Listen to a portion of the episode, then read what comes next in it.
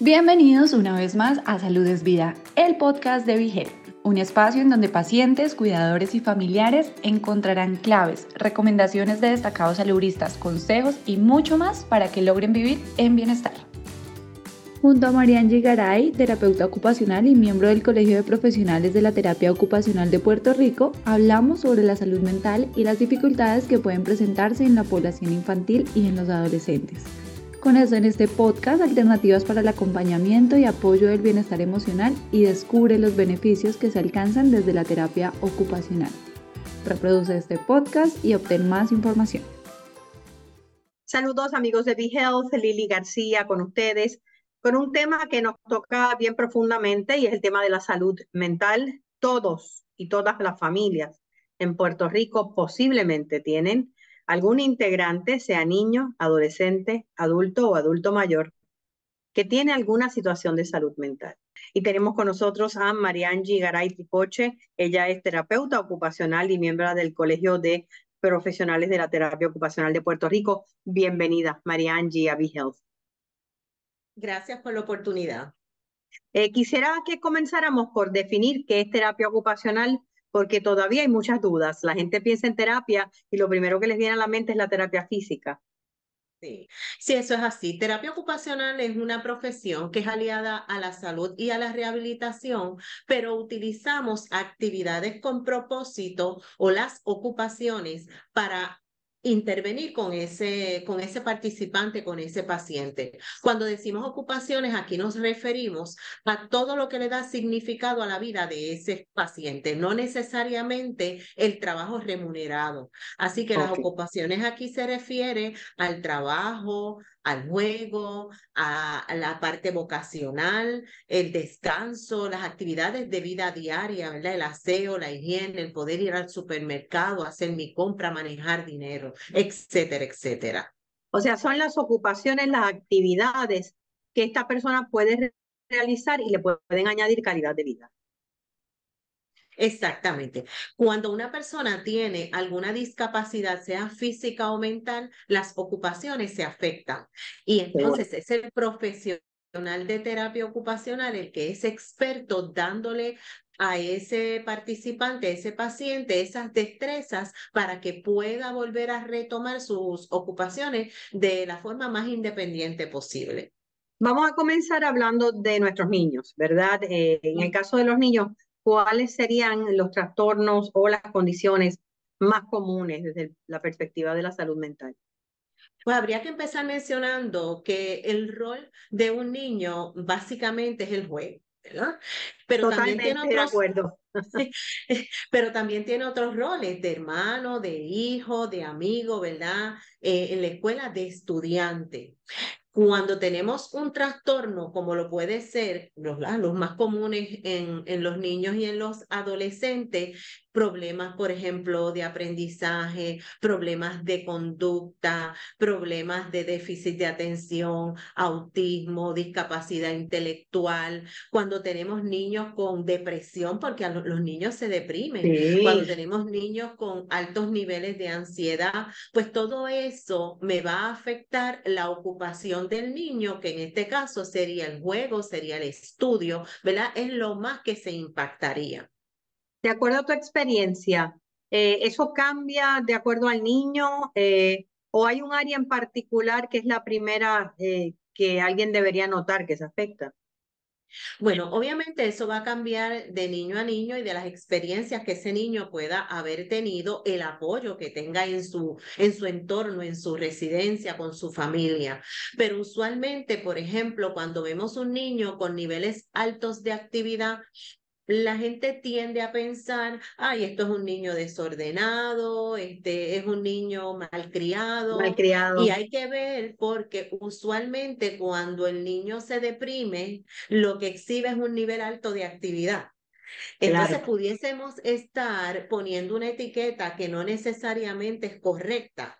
Así es que nosotros tenemos que desarrollar esa agudeza visual y observar en nuestros niños y en todas las personas, ¿verdad? Cambios en ese patrón de conducta. Por ejemplo, un niño que iba a la escuela sin ningún problema, de la noche a la mañana empieza a decir que no quiere ir, o un niño que se alimentaba muy bien y de la noche a la mañana ya no quiero comer, o antes dormía bien y ahora duermo excesivamente o no duermo. Son cambios que levantan banderas que me pueden decir que algo pudiese estar ocurriendo. No necesariamente es un trastorno de salud mental, ¿verdad? Pero algo está ocurriendo. y eso es, es, es, lo que hay que observar. Y me imagino que en muchas ocasiones en la, la escuela es el primer lugar. Eh, los maestros o maestras se dan cuenta. Claro que sí. Cuando trabajamos con un niño, el maestro y la familia de ese niño o la persona significativa para ese niño, porque no necesariamente pueden ser, tienen que ser sus papás. A veces es mi tití, a veces es mi madrina, a veces es mi abuelita con la que tengo esa, esa conexión mayor. Pues esas personas tienen que formar parte del equipo de intervención de ese menor, porque esas personas son las que van a estar dándole el seguimiento en el hogar, en la escuela van a seguir las recomendaciones que ese equipo clínico le esté dando a ese, a ese niño, a ese menor. Así que todas esas personas son significativas y son miembros del equipo y esas personas, el profesional de terapia ocupacional también las educa, ¿verdad? Y le da herramientas para que puedan trabajar con la situación. ¿Cuáles son eh, esas áreas eh, específicamente dentro de la terapia ocupacional que entonces eh, eh, serían las intervenciones con los niños? Pues mira, se trabaja con todo lo que es ansiedad con ese menor. Se va a trabajar con lo que son los problemas de pobres destrezas sociales, porque cuando el niño no sabe expresar lo que siente, ¿Qué ocurre? Que entonces tengo probablemente un problema de conducta, a lo mejor me pongo agresivo. Es como un niño que tiene problemas de habla y lenguaje que no se puede expresar cuando llega un momento de querer decir, me duele aquí, tengo hambre, esto me molesta, me siento incómodo, no lo entienden. Pues definitivamente lo que ocurre es que me pongo ansioso, a lo mejor agredo, me da coraje y, y no es porque hay un problema de conducta, sino porque había un problema de comunicación. Así que aquí los problemas de, eh, de destrezas sociales también se atienden, lo que es el coraje, la baja autoestima, porque esto no tiene que ver con la capacidad del niño de, de aprender, puede ser un niño inteligente. Claro. Entonces se da cuenta que a mí me está dando más trabajo que me a mis compañeros de clase, el yo poder captar una información, el yo poderme mantener sentado en una silla. ¿Y qué ocurre entonces con esto?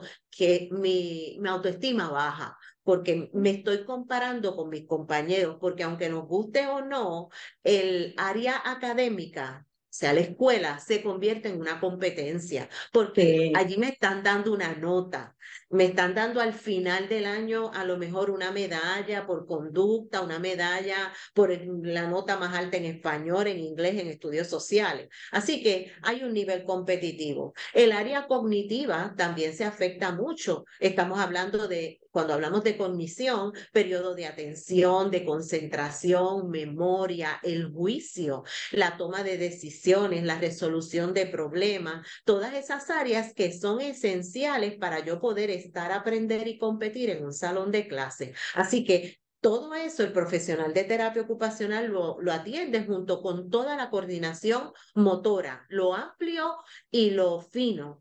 Amplio, pues mira, para que pueda ese niño descargar esas energías y lo fino, porque esas son las destrezas básicas para la escritura. Claro. Eh, SEO, higiene, todo lo que son las destrezas escolares y el área sensorial, entre muchas otras, ¿verdad? Estoy tratando, ¿verdad? De claro, es que es mucho, eh, eh, y me imagino que a través de juegos, a través de ejercicios. Sí, ¿cómo, ¿cómo intervenimos? Pues está lo que es la integración sensorial, ¿verdad? Es un medio de intervención. Tenemos el área perceptual, eh, tenemos también las destrezas motoras, eh, tenemos también todo lo que es el, la, como le, le, mencioné, la educación a la familia y a esa persona significativa. Eso es otro, otro medio de intervención.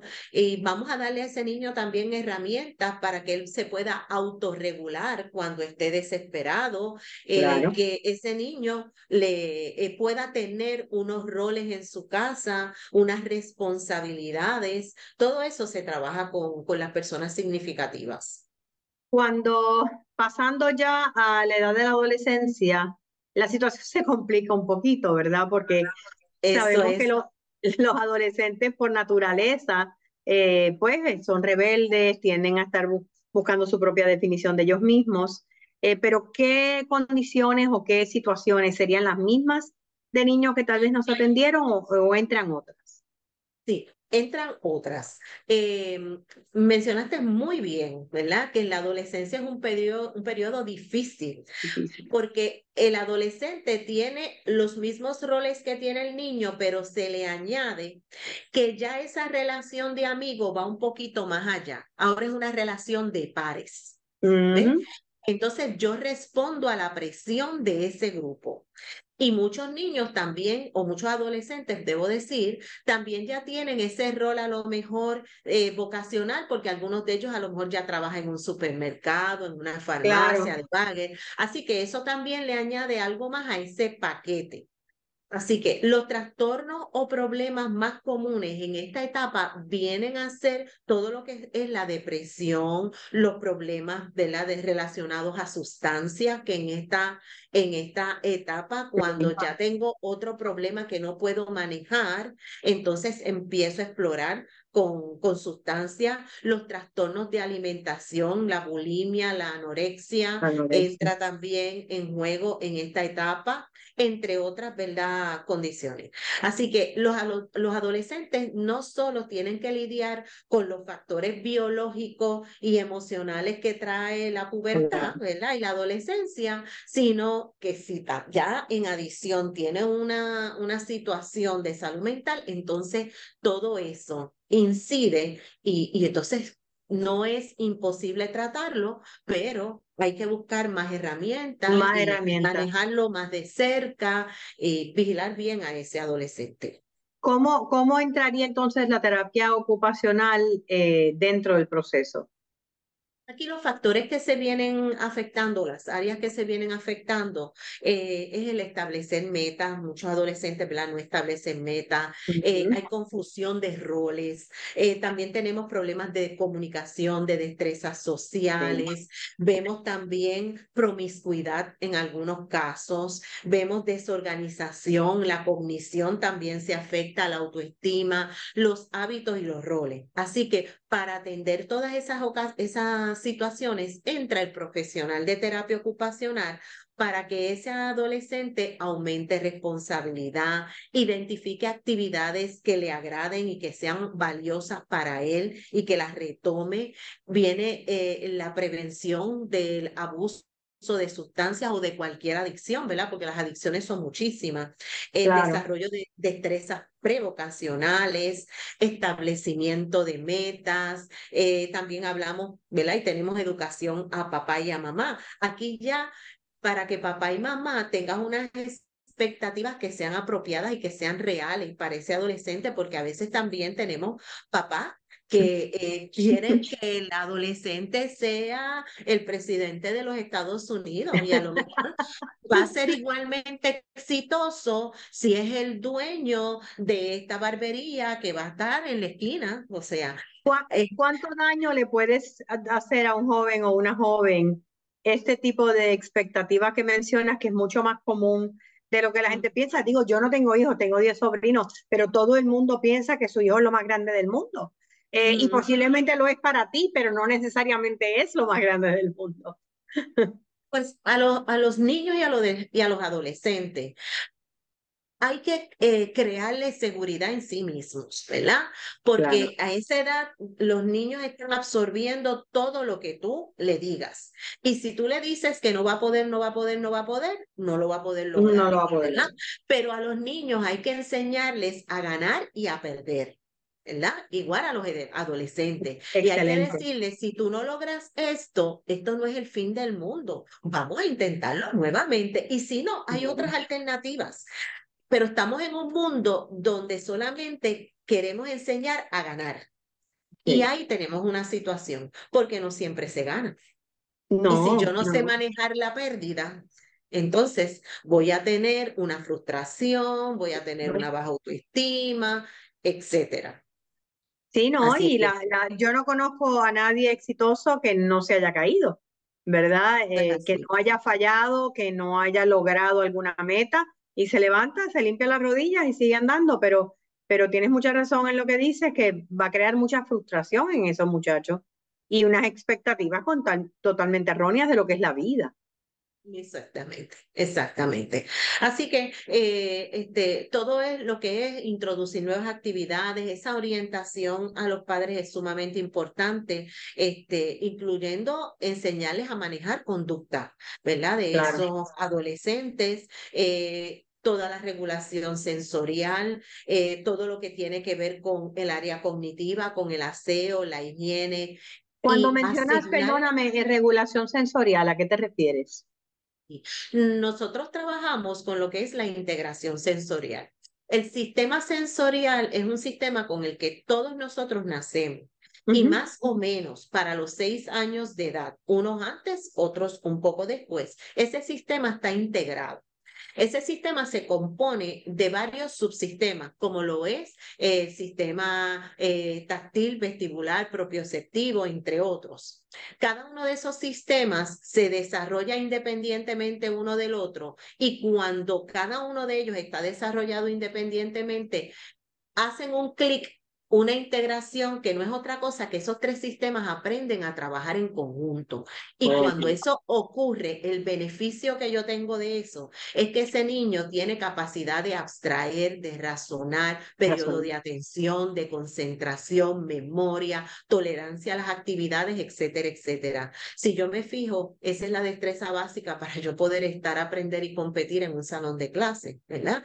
Este, así es que yo busco que esos sistemas se integre, ¿verdad? Que permanezcan integrados y que ese niño aprenda a autorregularse cuando, por ejemplo, yo me siento ansioso, yo me siento desesperado, no me puedo mantener en la silla, pero estoy en un salón de clase, yo tengo que darle herramientas para que ese niño asuma una, una conducta donde yo me voy a autocontrolar sin molestar a los demás, ¿verdad? Sin interrumpir la clase, sin faltarle respeto a nadie pero yo pudiendo mantenerme, ¿verdad?, en mi silla y atendiendo. O sea, que reconocer lo que le está sintiendo ella eh, y a la misma vez tener unas destrezas para, para poder balancearlo. Sí, eh, definitivamente. Todo lo que es el reconocer las emociones el y el manejarlas.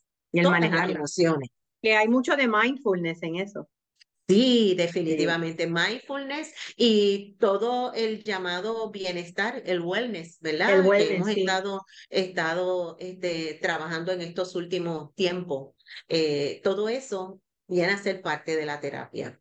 O sea que el, el terapeuta ocupacional es parte de un equipo que trabaja con todo ese proceso, pero es un elemento eh, definitivamente determinante, ¿verdad? En el proceso de adaptación de un niño o de un adolescente.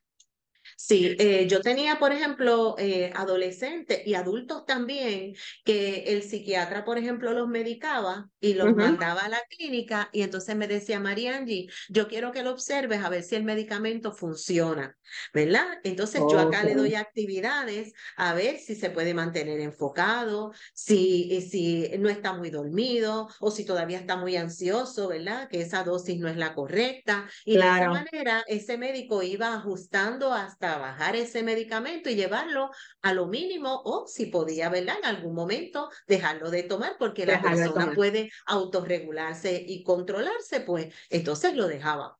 Eh, Pero, te, voy, te, este voy, a dar las gracias y vamos a decirle al público que luego de escuchar todo esto, vamos a llevarlo ahora a una segunda etapa de esta entrevista, hablando un poquito de las condiciones o enfermedades eh, eh, mentales ya sea en los adultos y en los adultos mayores, que también hay una diferencia. Así que vamos a continuar con una segunda parte de esta entrevista. Gracias a Mariangi Garay, Tricoche, terapeuta ocupacional, y nosotros regresamos con más. Gracias a ustedes. Si te gustó el contenido, no olvides seguirnos en tus redes sociales favoritas. Nos encuentras como Vigel PR. Todos los temas de interés para alcanzar tu bienestar hacen parte de Salud es Vida, el podcast de Health.